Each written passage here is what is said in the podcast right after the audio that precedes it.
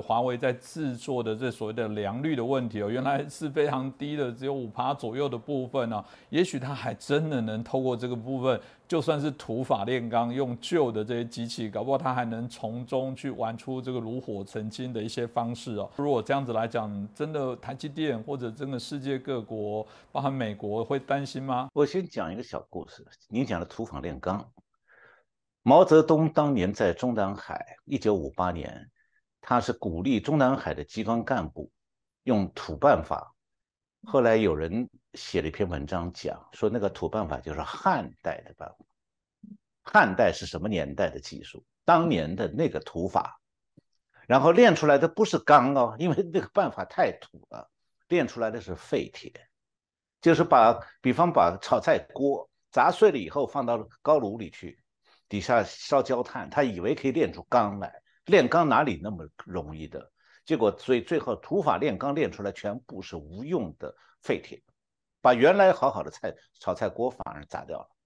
所以，把这个比喻用到这个麒麟晶片上也是一样。麒麟晶片它现在的最大障碍是它买不到新设备，那旧设备能做到七纳米晶片已经到了极限。我前面讲过，没有办法再升级了，所以它。不可能再超车了。那么台积电用用不着担心的原因就是，现在这个中共没有办法用新的设备了，就是台积电用的是最新设备，中共不可能用。他不光是说他买不到，那有人说他他可以偷啊，但现在像光刻机这样的设尖端设备。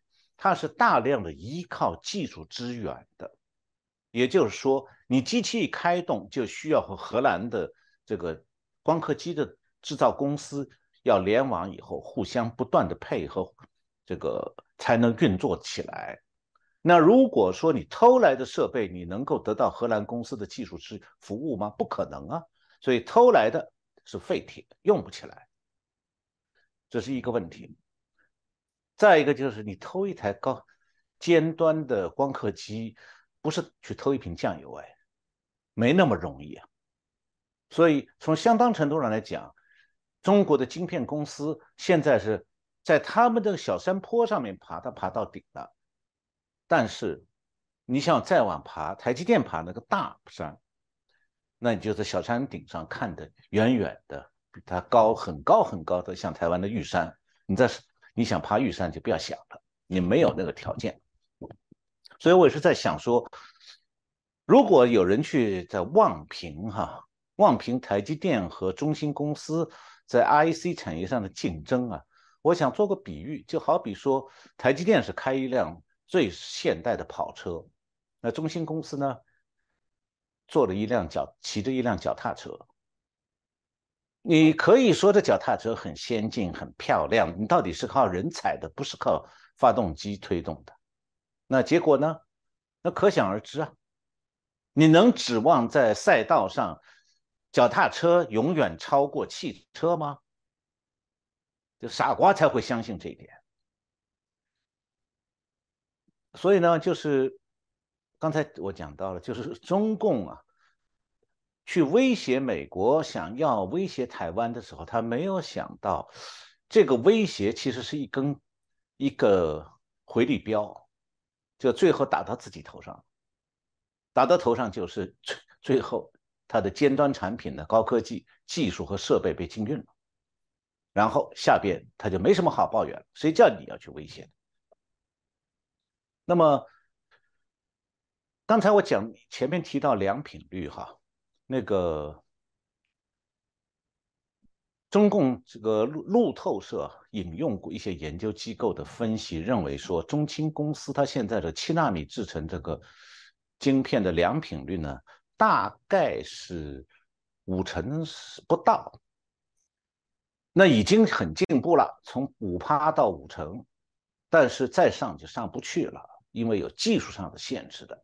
我前面讲过，那么。台积电是多少？台积电的良品率是九成以上，也就是讲啊，只有台积电这样的九成以上的良品率，它才能保证它的产品啊，晶片它的这个质量品质可以保证，而且它次品和废品的那个比率会降到最低。这样的话，它商业上才能有利润。那中芯公司的很显然的，它是能够生产出了七纳米晶片的，就是你比方讲生产一百片出来以后，一检测五十片扔到垃圾里面去。那那五十片的成本要当然加在剩下五十片合格的晶片里头，那成本就加一倍了。那如果良品率再低一点，成本就不止一倍了，要翻上去。那这种时候，它成本就降不下来了，降不下来，它要持续的大规模生产啊，它是需要补贴的。中共现在正在给中兴公司提供大量的财政补贴。那我想最后。做一个结论呢，因为我们现在还看不到中共在和中美科技战的这个竞争当中，最后出现什么结果，因为这是要历史的这个过程来衡量的。就是我们在现在是在中美科技战的这个起点上，我们在看十年、二十年以后，中共也许那时候不存在了，但那个时候。就像当年苏联垮台时候一样，那时候再去检视这个中共、中国和美国的这个科技、高科技水准的差异的时候，你会发现说，结果会和当年苏联和美国在科科技战上面的结果是一模一样的。就是只要你了，只有真正了解了中共共产党大国玩弄冷战。然后他就可以了解说，在科技方面，他一定会走出一个什么样的结果。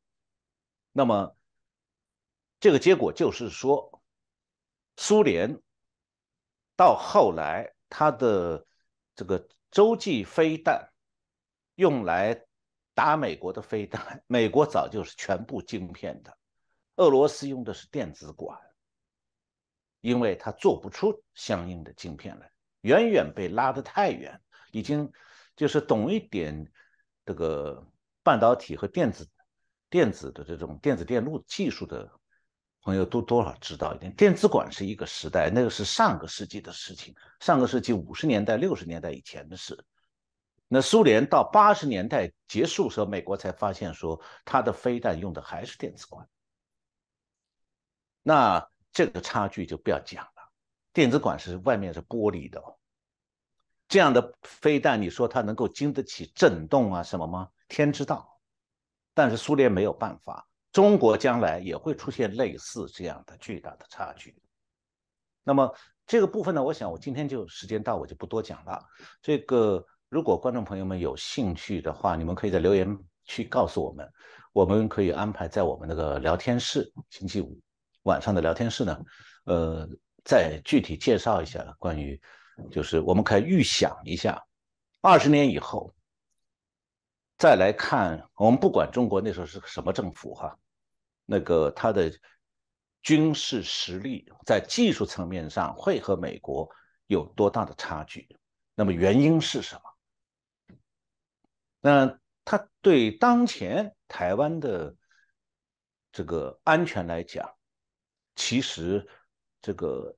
台湾已经取得了在科技争夺这个高科技的发展的最新地位这个层面上，台湾已经取得了先声先势优先的这个态势，这个样态完全不会改变，而且自然而然会越来越大。所以，只要台湾正常往前走，中共就只能原地踏步了。